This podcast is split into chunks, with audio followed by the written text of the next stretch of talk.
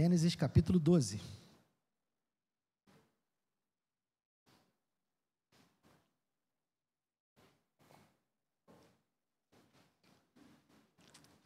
Gênesis capítulo 12.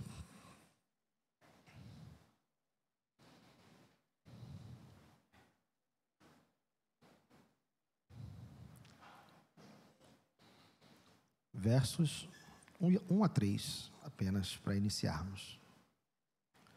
Gênesis 12, versos de 1 a 3. Antes de fazermos a leitura, queria lembrar, já que estamos lendo a Bíblia, lembrá-los que nós temos o nosso plano de leitura, está no aplicativo. Se você ainda não baixou, não baixou o aplicativo da igreja ainda, você tem a oportunidade lá, os textos já estão lá em ordem, já estão separadinhos por dia. Isso facilita a sua leitura bíblica, se você quiser fazer o plano de leitura da Bíblia do ano todo. Então, baixe o nosso aplicativo, lá você também pode ver as mensagens antigas, tal, tanto vocês aqui que ainda não baixaram e os irmãos que estão pela internet, façam isso, é uma bênção. Então diz assim a palavra de Deus: O Senhor disse a Abrão: Saia da sua terra e da sua parentela e da casa de seu pai e vá para a terra que lhe mostrarei. Farei de você uma grande nação e o abençoarei e engrandecerei o seu nome. Seja uma bênção. Abençoarei aqueles que o abençoarem e amaldiçoarei aquele que o amaldiçoar. Em você serão benditas todas as famílias da terra. Senhor, obrigado pela porção da tua palavra e pelas demais que ainda leremos ao longo dessa mensagem. Te pedimos, ó Deus, que o Senhor nos socorra, que o Senhor venha sobre nós, para que o, para que o Senhor fale. Preciso de Ti, ó Deus, e cada um de nós aqui precisa da palavra que vem da Tua boca. Fale, ó Deus, apesar de mim, apesar das minhas falhas, apesar dos meus defeitos, das minhas fraquezas e imperfeições, que o Senhor fale nessa manhã, porque nós precisamos desse milagre, ó Deus. Te pedimos e agradecemos em nome de Jesus. Amém. Pode sentar, queridos. Livro de Gênesis, como todo o Pentateuco, ele é escrito por Moisés. E Moisés está aqui contando para o povo que saiu do Egito está contando para eles suas origens, está dizendo de onde eles vieram, né? apresentando também o Deus que os resgatou, porque eles foram resgatados com mão poderosa, eles viram os prodígios, eles viram essas, é, é, as maravilhas que Deus é, fez para tirá-los do Egito, mas eles precisavam ser apresentados. De onde veio isso? Esse relacionamento, de onde surgiu? Por que, que Deus fez isso? Então Moisés está aqui é, escrevendo o livro de Gênesis, contando a história de Israel, mas também para que eles saibam que tudo que eles viveram até aquele momento era resultado de uma promessa muito antiga. Deus havia feito uma promessa a Abraão. E é aquilo que o povo de Israel estava vivendo, aqueles contemporâneos de Moisés, para quem Moisés estava escrevendo no momento, eles eram resultados dessa promessa. Nesse ponto aqui, quando Deus chama Abraão, é o momento em que o plano de Deus começa a ficar mais claro. Quando eu estou lá na sala de aula com, com os irmãos do curso de panorama bíblico, eu costumo falar de algo chamado de revelação progressiva, que é Deus se revelando aos pouquinhos, né? Deus vai dando um pouco de conhecimento, um pouco de conhecimento e vai se revelando aos poucos, porque nós precisamos que seja dessa forma, né? Como eu sempre digo, ninguém entra na, na escola e já vai direto para aprender função lá, ou equação do segundo grau, né? A gente vai primeiro aprender o, o somar, subtrair, para depois a gente desenvolver e aprofundar o conhecimento. Nós somos assim, nós precisamos disso. Então Deus faz dessa forma. Ele está se revelando aos poucos. E a partir desse, desse chamamento de Abraão, nós vemos que a, essa revelação progressiva ela está atingindo um novo estágio. Ele está dizendo que ele vai formar um povo para si. Até aquele momento não havia essa, essa, essa demonstração, é, essa revelação de que Deus iria formar um povo para si. Um povo particular no meio daquela humanidade que estava caída. Desde a queda, desde que Adão e Eva é, pecaram, a humanidade entra numa espiral de, de pecado, numa espiral de maldade, e ao ponto de Deus dizer que era mal todo o desígnio do nosso coração. Volte um pouquinho lá no capítulo 6. capítulo 6, verso 5.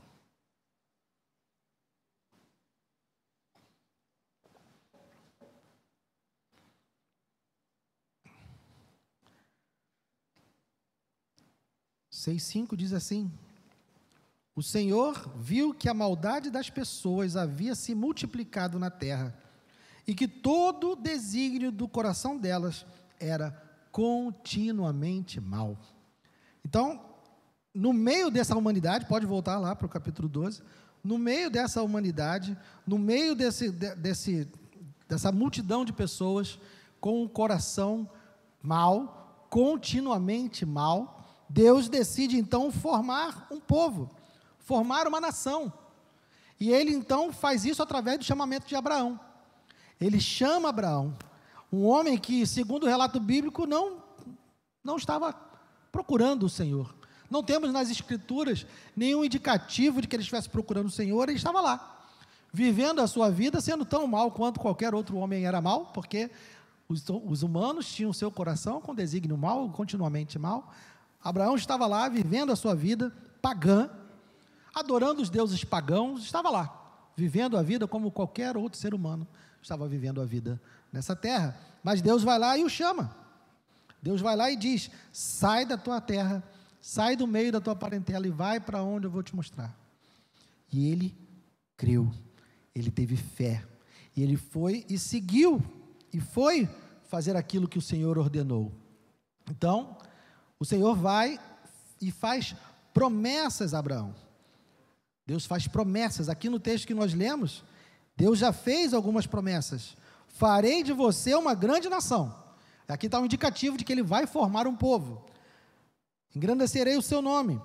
Abençoarei aqueles que o abençoarem, e amaldiçoarei aquele que o amaldiçoar, e em você serão benditas todas as famílias da terra. Deus faz promessas a Abraão. Ele chama Abraão, Abraão atende esse chamado e ele vai e faz promessas. Agora percebam, notem que Deus não impõe a Abraão nenhuma condição. Ele não diz, ó, se você se comportar, eu vou fazer isso. Ou se você permanecer é, é, obediente, fiel, eu vou fazer isso. Não, ele diz, eu vou fazer. Deus faz promessas a Abraão e diz que ele vai fazer. Não tem é, nenhum indicativo, como eu disse, de que Abraão era diferente dos outros seres humanos. A Bíblia não nos dá nenhum elemento para entendermos, ah, Abraão era diferenciado. Abraão era alguém né, superior ou diferente dos outros. Não. Mas Deus faz essas promessas a ele. E avançando nessas promessas, vamos lá, capítulo 15.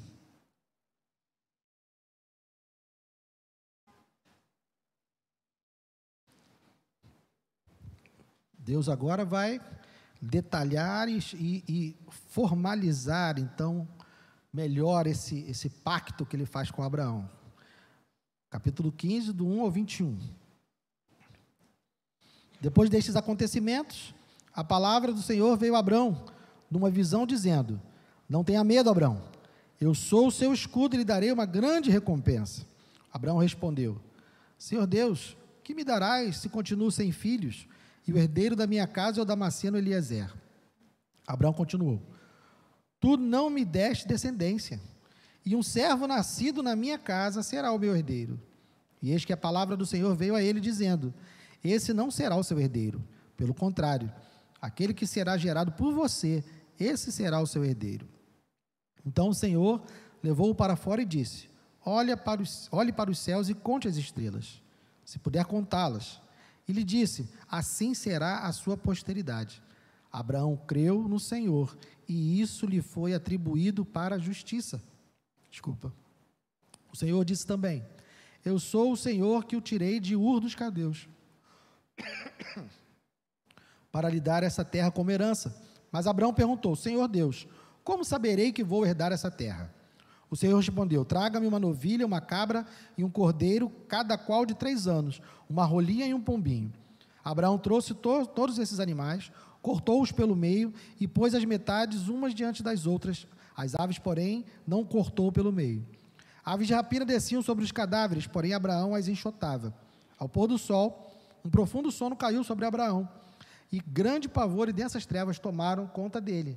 Então o Senhor lhe disse: Fique sabendo com certeza que a sua posteridade será peregrina em terra alheia, será reduzida à escravidão e será afligida durante quatrocentos anos. Mas eu castigarei a nação que os escravizar. Depois eles sairão com muitas riquezas, e você irá para junto de seus pais em paz, e, terá e será sepultado em boa velhice. Na quarta geração voltarão para cá, porque a medida da iniquidade dos amorreus ainda não se encheu. Quando o sol se pôs e houve densas trevas, eis que um fogareiro fumegante e uma tocha de fogo passaram entre aqueles pedaços dos animais. Naquele mesmo dia, o Senhor fez aliança com Abraão, dizendo: A sua descendência dei esta terra, desde o rio do Egito até o grande rio Eufrates, a terra dos queneus, dos quenezeus, dos cadimoneus, dos heteus, dos fariseus, dos refaíns, dos amorreus, dos cananeus, dos girgazeus e dos jebuseus.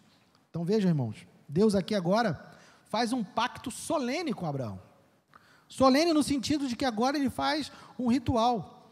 Ele manda que Abraão traga os animais, ele parte os animais no meio, isso era um ritual é, comum naquela cultura de se fazer é, essa divisão dos animais, e aqueles que estavam entrando em aliança, aqueles que estavam entrando num pacto, eles passavam pelo meio desses animais numa declaração dizendo: se eu não cumprir aquilo que eu estou dizendo, se eu não cumprir aquilo que eu estou prometendo, que seja feita comigo a mesma coisa que foi feita com esses animais.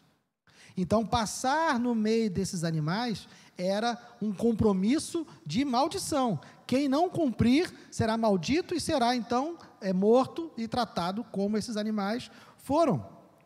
No entanto, percebam que somente o Senhor, representado aqui pelo, pelo, pelo fogareiro fumegante, pela tocha de fogo, somente o Senhor passa no meio dos animais. Abraão não passa.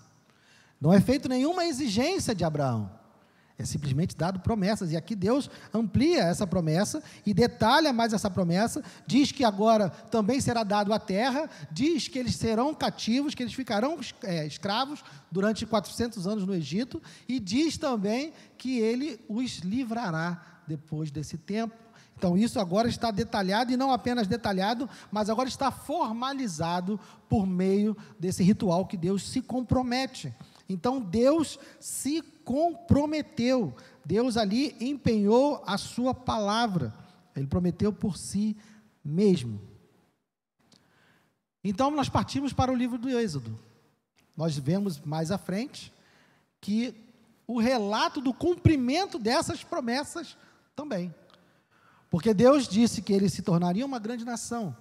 Só que Abraão estava reclamando, mas eu, sou, eu não tenho nenhum filho ainda. Como é que, eu vou, como é que vai ter uma grande posteridade? Como assim? E Abraão, por conta da, da fome, toda aquela história lá de, de, do final de Gênesis com José, acabam que entram no Egito 70 pessoas da família.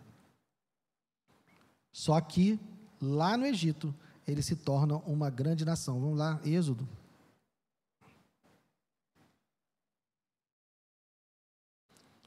Eles se tornaram uma grande nação tanto que gerou medo.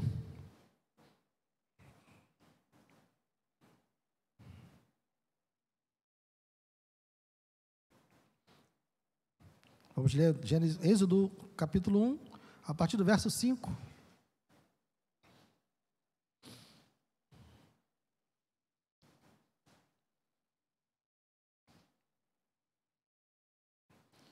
Todos os descendentes diretos de Jacó foram 70. José, porém, já estava no Egito. Com o tempo morreram José, todos os seus irmãos e toda aquela geração. Agora a promessa de Deus se cumprindo. Mas os filhos de Israel foram fecundos, aumentaram muito, se multiplicaram e se tornaram extremamente fortes, de maneira que a terra se encheu deles. Nesse meio tempo levantou-se o um novo rei sobre o Egito, que não havia conhecido José. Ele disse ao seu povo: Eis que o povo dos filhos de Israel é mais numeroso e mais forte do que nós. Vejam, Precisamos de usar, usar de astúcia com esse povo para que não se multiplique e, que, e para evitar que, em caso de guerra, ele se alie aos nossos inimigos, lute contra nós e saia da terra. Só até aqui. Então vejam, Deus então havia prometido a Abraão que ele seria se tornaria uma grande nação. Abraão viu isso? Não. Ele não viu. Mas a promessa deixou de se cumprir? Não. Deus cumpriu a promessa e agora eles são uma grande nação, uma nação numerosa, tão numerosa que o governante, que Faraó, ele, ele teme e ele diz: Olha, temos que fazer algo. E é quando começa então o processo de escravização do povo de Israel e eles vão ficar escravos, eles vão ficar dominados ali. O Senhor, o Senhor tinha dito que eles ficariam presos, mas também prometeu que eles seriam salvos que eles seriam resgatados. E é isso que ele faz. Ele cumpre, mais uma vez, ele cumpre o que ele disse. E não foi por nada que o povo tenha feito também. Deus vai lá e resgata o povo do Egito. Deus, eu, eu também costumo dizer para os alunos lá no panorama, que Deus não chegou com os, com os dez mandamentos, né? Lá no Egito, mandou assim, Moisés, toma aqui esses dez mandamentos, entra lá no Egito e diz para o povo o seguinte: se vocês obedecerem esses dez mandamentos, eu tiro vocês daqui. Foi assim que Deus fez? Não foi. Deus, lembrando-se da promessa que ele tinha feito a Abraão, lembrando da, daquele, daquele, eh, daquele pacto que ele fez, ele vai e resgata o povo do Egito com mão poderosa. E nós conhecemos a história, as dez pragas, ele vem e domina sobre os deuses do Egito, domina sobre Faraó, e o povo sai de lá é, levando os despojos de guerra, sai de lá é, espoliando, levando todos os bens do, do Egito. Então eles são resgatados, Deus cumpre a sua promessa, mais uma vez, não por mérito do povo, mas porque Deus está sendo fiel à promessa que ele havia feito. Então, o que ele fez chamando Abraão é ele sendo fiel à promessa que ele havia feito lá para Eva, quando ele diz em Gênesis 3,15, depois da queda, que ele diz que o descendente da mulher esmagaria a cabeça da serpente. Então ele está aqui providenciando uma descendência, ele está providenciando agora um povo. Ele chama Abraão e faz promessas a eles de um povo, e esse povo se torna poderoso, se torna, se torna numeroso lá no Egito, Fica escravo, como Deus tinha dito, e agora Deus, por conta da promessa que fez a Abraão, vai lá e resgata esse povo. Tudo porque ele está sendo fiel à sua promessa. Por nenhuma outra razão, por nenhum outro mérito do povo. Então, depois que ele tira o povo, depois que o povo sai do Egito, eles já estão no deserto, já estão tranquilos, o mar vermelho já se abriu, o exército de Faraó já foi tragado pelo, pelo mar, eles já estão em segurança lá no, no deserto, a caminho da terra prometida. Então Deus vai e lhes entrega a lei. Êxodo capítulo 20. Êxodo 20, versos 1 e 2.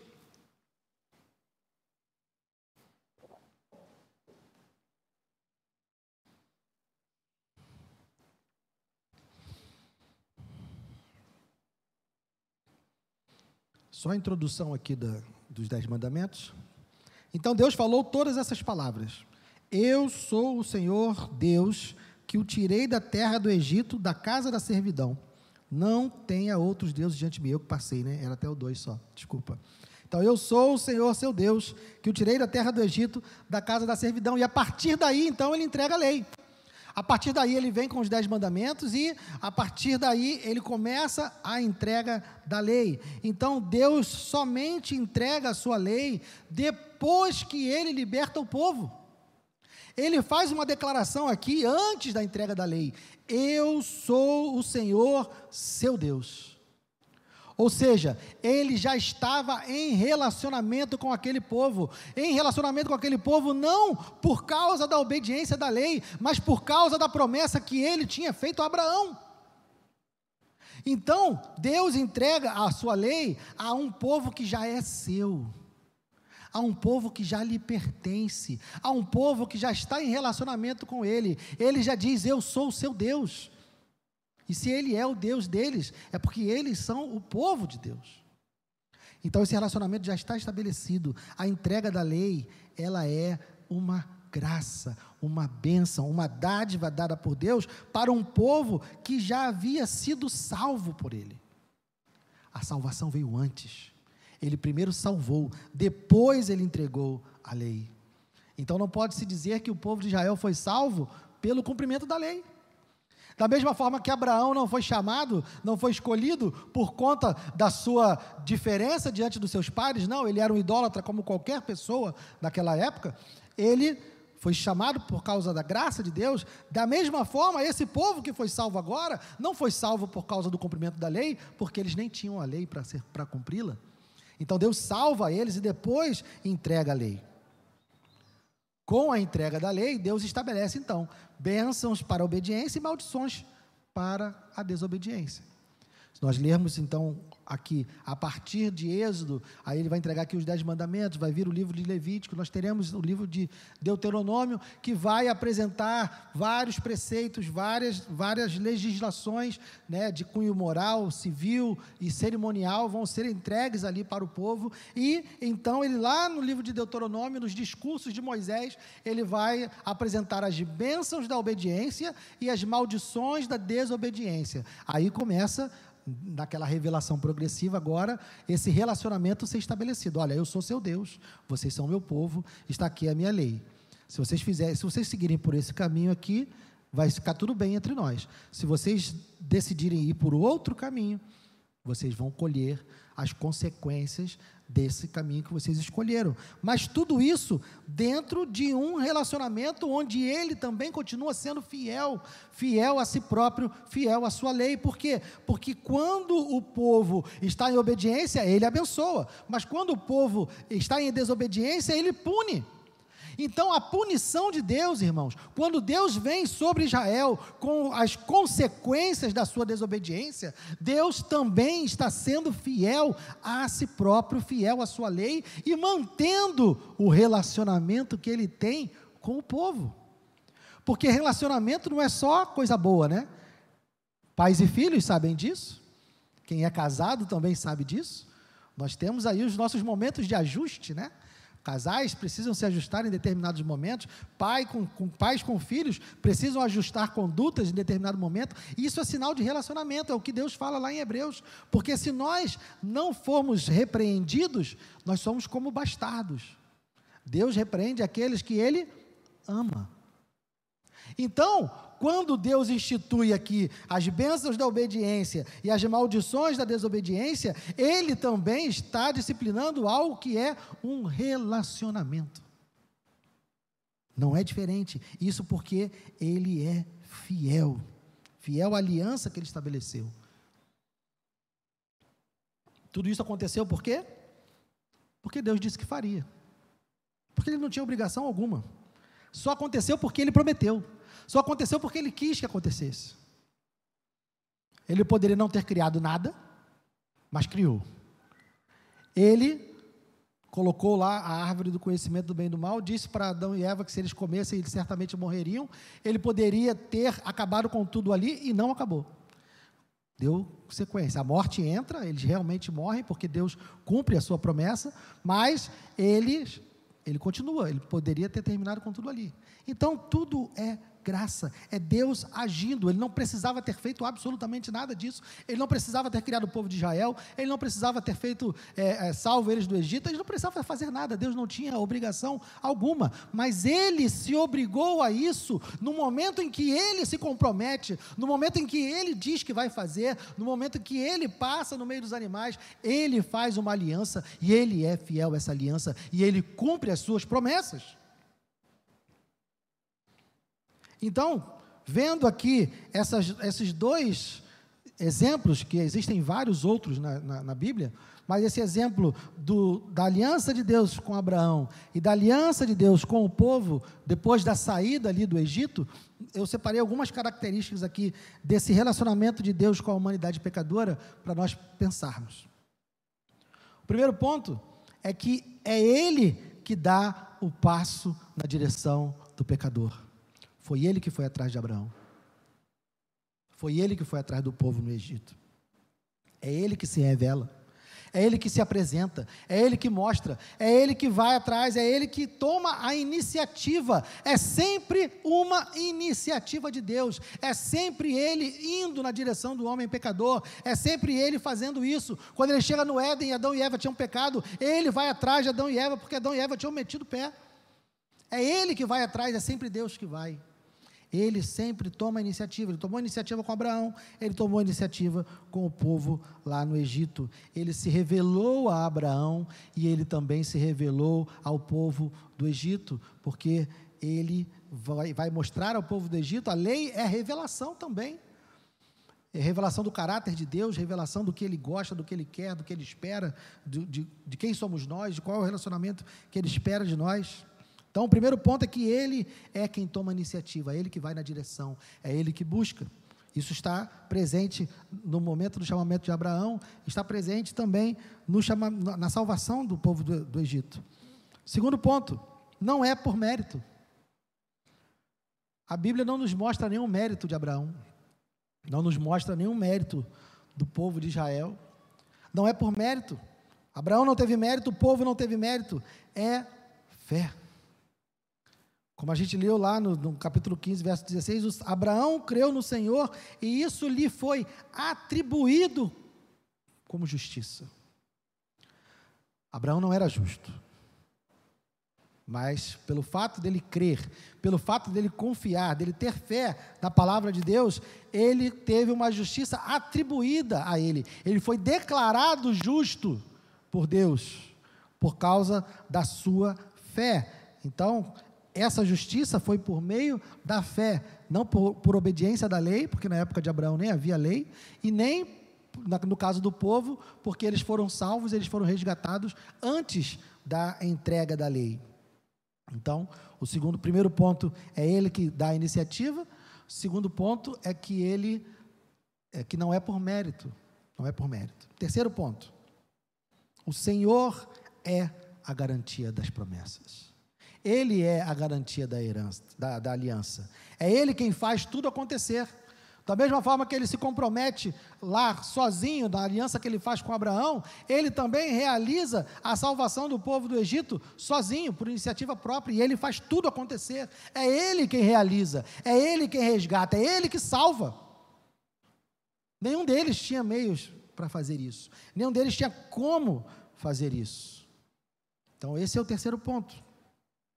Então, conhecendo essas características, que estão presentes desde o Antigo Testamento, é Deus tomando a iniciativa, não é por mérito, não é por, por obediência da lei, e é Ele que garante tudo o que acontece, sabendo que isso acontece desde o Antigo Testamento, nós podemos olhar então para o Novo Testamento, olhar para a nova aliança e entender que aquilo que está na nova aliança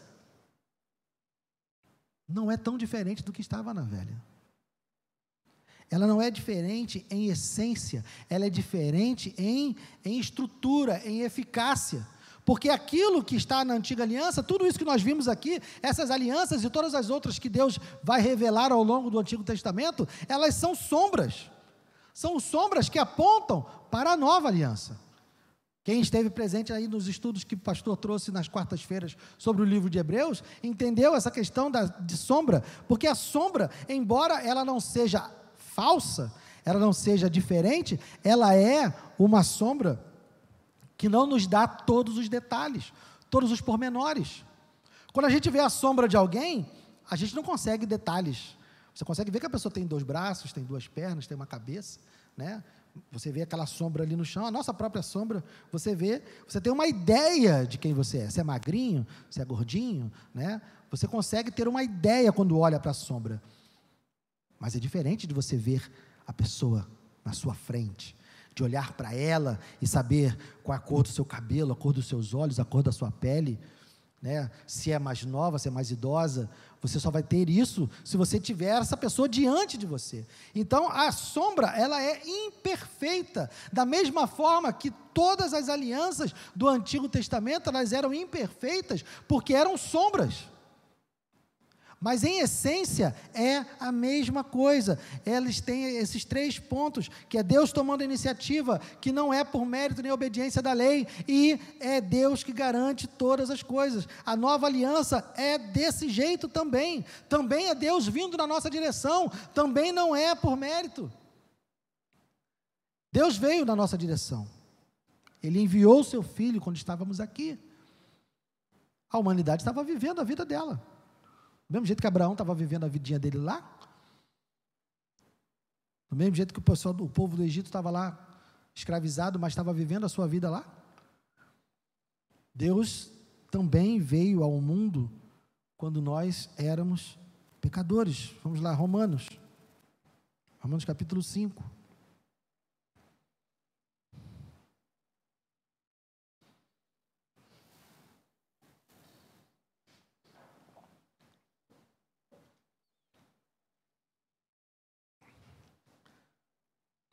Romanos capítulo 5, verso 8.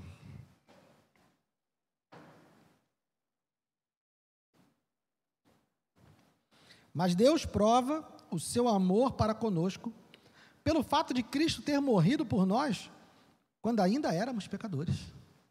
Ou seja, foi Ele que deu o primeiro passo. Nós não deixamos de ser pecadores, nós não voltamos para Deus em arrependimento antes de Cristo ter vindo ao mundo. Ele veio, ele trouxe, Ele providenciou o caminho perfeito, Ele providenciou o cordeiro perfeito, Ele providenciou o sacrifício perfeito. Ele deu essa iniciativa, Ele avançou. Então, da nova aliança, da mesma forma que foi lá no Antigo Testamento, é Deus tomando iniciativa, é Ele fazendo, é Ele agindo. Então, na nova aliança também não é por mérito. Não é porque nós somos melhores, da mesma forma que Abraão e a nação de Israel não foram escolhidos, nem foram chamados por serem especiais. Eles não foram chamados porque eram diferentes, eles não foram ali é, é, escolhidos porque tinham um padrão moral mais elevado do que o restante do mundo, ou porque eram mais bonitinhos, ou porque eram mais poderosos, nada disso. Eles foram chamados pela graça de Deus. Eu e você também fomos chamados pela graça. Eu e você também fomos chamados por Deus primeiro. Se é Ele que dá a iniciativa, não pode ser por mérito, porque seria muita ousadia nossa achar que Deus fez um bom negócio, né? Eu sempre digo isso. É, é olhou para mim e falou assim: Olha, aquele cara ali no meu time vai acrescentar. Nada. Nós somos falhos, pecadores, miseráveis. Ele é que agiu na nossa vida. Ele que quis agir na nossa vida. Se nós hoje o amamos, é porque ele nos amou primeiro. Vamos lá, primeira carta de João, lá no finalzinho da Bíblia. Primeira carta de João, no capítulo 4.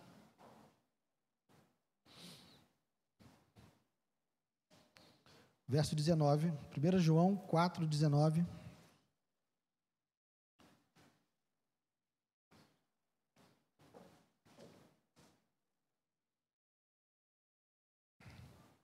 Nós amamos, vamos ler juntos? Nós amamos porque Ele nos amou primeiro. Então aqui fala da iniciativa também, mas também fala da falta de mérito. Porque se Ele não tivesse nos amado, nos amado nós não o amaríamos. Se Ele não tivesse é, é, enviado o Seu Filho, nós não estaríamos aqui. Nós não teríamos nos arrependido, nós não teríamos sido salvos. Ele agiu. Ele fez. Então não é mérito nosso.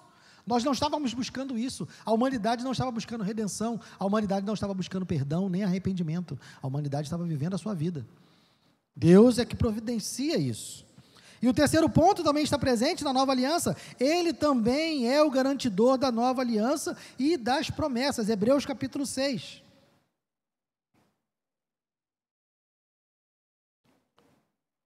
Hebreus capítulo 6. De 13 a 20. Hebreus 6, de 13 a 20.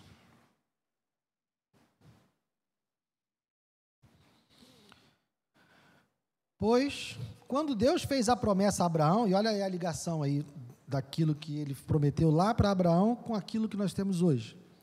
Visto que não tinha ninguém superior por quem jurar, jurou por si mesmo, dizendo: Certamente eu o abençoarei e multiplicarei os seus descendentes.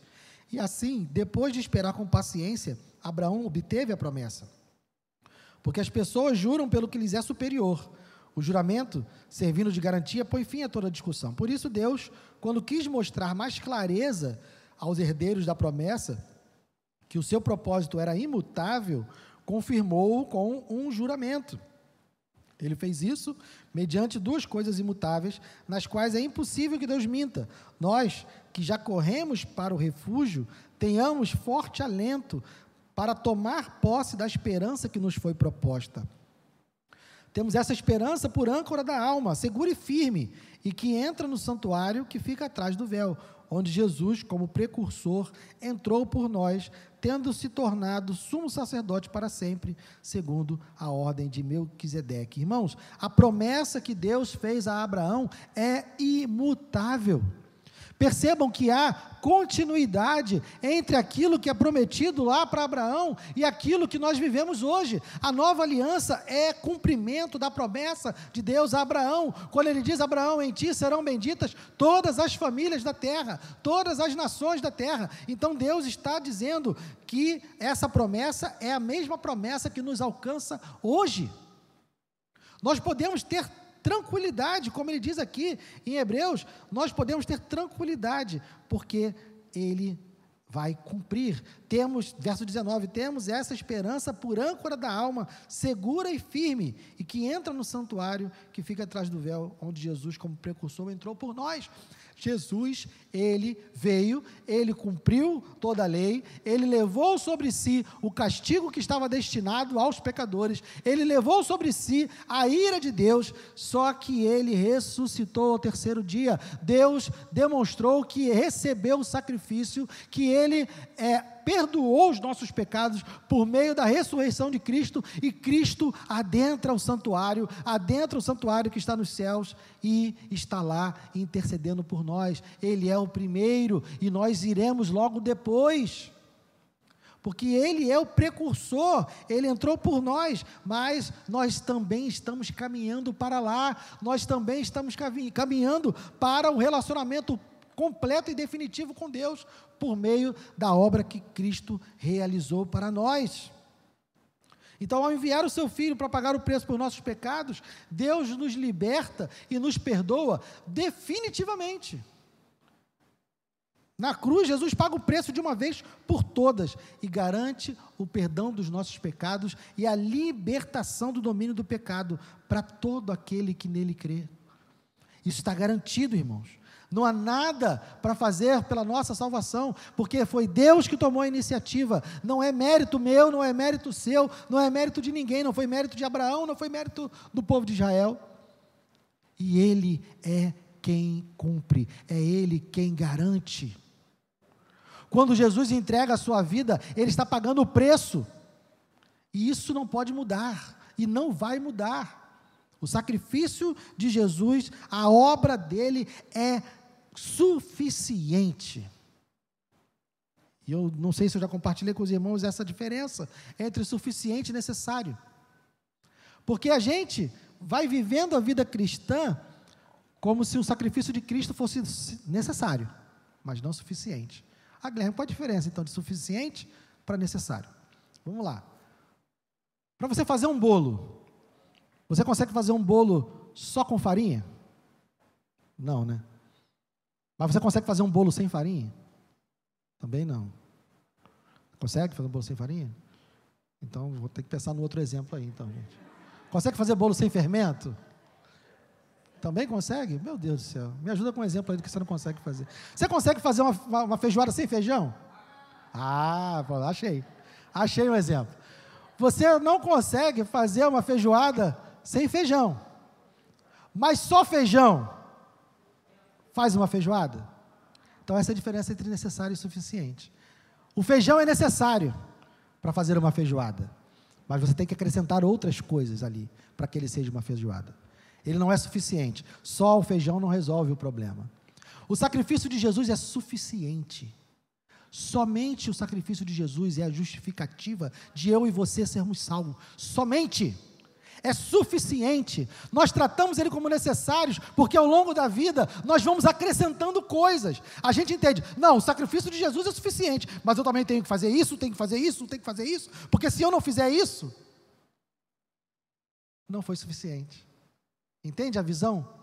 Equivocada que a gente pode ter ao longo da vida cristã, o sacrifício de Cristo é suficiente, é somente por causa da cruz, é somente por causa da morte e ressurreição de Cristo que eu e você vamos para o céu. Não há nada que eu e você possamos acrescentar nessa receita, não há nada que eu e você devamos acrescentar nessa receita para que ela seja eficaz. O sacrifício de Cristo é suficiente. A nossa vida santa, ela é, ela é desejável, ela é objetivo de Deus para a nossa vida? Sim. Deus nos salvou para que nós fôssemos santos. Mas Ele nos salvou. Santidade é algo para salvos. Não posso exigir santidade de quem não foi salvo. Já pensou Deus querer que os egípcios cumprissem os dez mandamentos? Não. Ele apresentou os dez mandamentos para o seu povo que foi salvo. Então nós recebemos de Deus também mandamentos, nós temos os mandamentos de Deus, nós temos a lei moral de Deus para obedecer, mas isso não é algo que vai é, acrescentar, porque a obra de Cristo é suficiente. A nossa salvação é obra exclusiva do Senhor. Ele realizou, ele garantiu. Era preciso o quê? Era preciso morrer. Ele foi para a cruz e morreu. O que, que eu posso acrescentar nisso? Nada. Ele cumpriu a lei, ele obedeceu a lei. Então, a vida que nós vivemos hoje, nós vivemos em Cristo por causa dos méritos que ele realizou, por causa da obra que ele fez. A, a, nossa, nós somos declarados justos, como Abraão foi justo. E Abraão creu no Senhor e isso lhe foi atribuído como justiça. Não foi isso que nós lemos? Isso aconteceu comigo e com você também. Nós não somos justos. Não preciso nem me esforçar para provar esse ponto, né? É só a gente recapitular o nosso dia de ontem aí, ou hoje de manhã, que a gente vai saber que nós não somos justos. Mas Ele nos declarou justos porque nós confiamos em Jesus.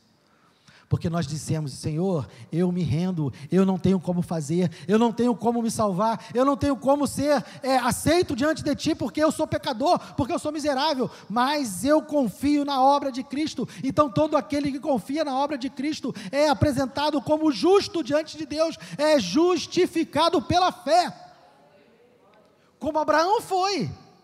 Entendem?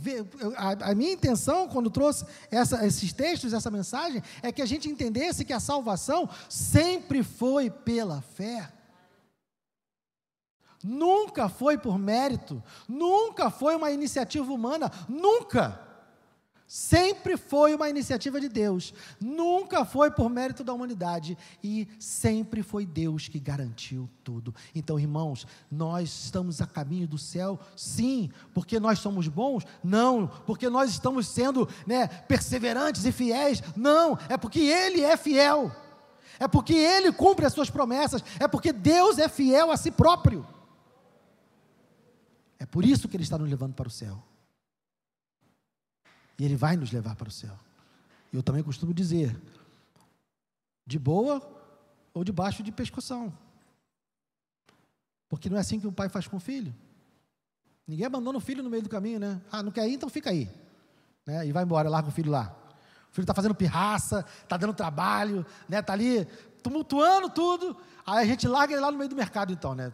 Eu quero brócolis, não tem aquele comercial, né? Aí a criança se joga no chão lá, eu quero brócolis, fala, então fica aí que eu vou embora. Nenhum pai faz isso. O nosso Deus também não vai fazer isso.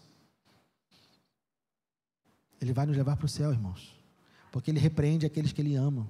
A questão toda é: você quer viver uma vida de sofrimento, de dor? Porque obedecer é melhor do que sacrificar. Deus, quando nos salvou, Ele apresentou, Ele nos apresenta também o seu padrão de santidade, Ele nos apresenta também a sua vontade, e nós, como filhos gratos, agradecidos a Deus, nós devemos então buscar atender esses padrões, nós devemos buscar essa santidade que Ele nos torna possível por causa do Espírito Santo que Ele coloca em nós. Nós buscamos ser santos em gratidão ao Deus que já nos salvou. É gratidão, irmão. Eu quero agradar aquele que me salvou. Eu quero dar a Ele alegria. Eu quero dar a Ele contentamento, porque Ele me salvou. Não é para acrescentar nada na minha salvação, porque a obra de Cristo é suficiente. Amém? Vamos orar. Senhor, obrigado. Obrigado, Deus, porque não depende de mim. Porque se dependesse de Abraão, ele teria falhado, como falhou. Se dependesse do povo de Israel, eles teriam falhado, como falharam. Abraão não teria saído da sua parentela, o povo de Israel não teria saído do Egito. Eu não teria saído do império das trevas. É tudo ação tua. É tudo obra tua. Por causa das tuas promessas. Por causa da tua fidelidade. Obrigado, Senhor. Obrigado porque eu sei, olhando para o passado, eu sei, Senhor, que o Senhor já cumpriu todas essas promessas, então eu posso estar tranquilo em relação ao futuro, porque todas as promessas serão cumpridas. Nós vamos para o céu. O Senhor trará novos céus e nova terra. O Senhor Jesus voltará para a sua igreja. O Senhor Jesus nos dará um corpo glorificado. Seremos completamente livres do pecado, da presença do pecado. Obrigado, Deus. Que essa certeza nos acompanhe em meio a todas as lutas que há nesse mundo, em meio a todas as dificuldades que há nesse mundo, que essas certezas nos acompanhem de que o Senhor é fiel, de que o Senhor está no controle, de que o Senhor vai levar a cabo todas as suas promessas. Não importa o quanto as circunstâncias estejam tumultuadas, não importa o quanto haja juízo seu nesse mundo, não importa nós estamos refugiados em Cristo. Estamos refugiados em Cristo. Naquilo que Ele fez, na obra suficiente da cruz, nos méritos dele, é por Ele que nós estamos caminhando, Senhor. É nele que nós nos apresentamos diante de Ti. É nele, Senhor. É nele que nós vivemos. Aleluia. Obrigado, Deus. Muito obrigado. Que essa palavra fique guardada no nosso coração, Deus. Eu te peço te agradeço em nome de Jesus.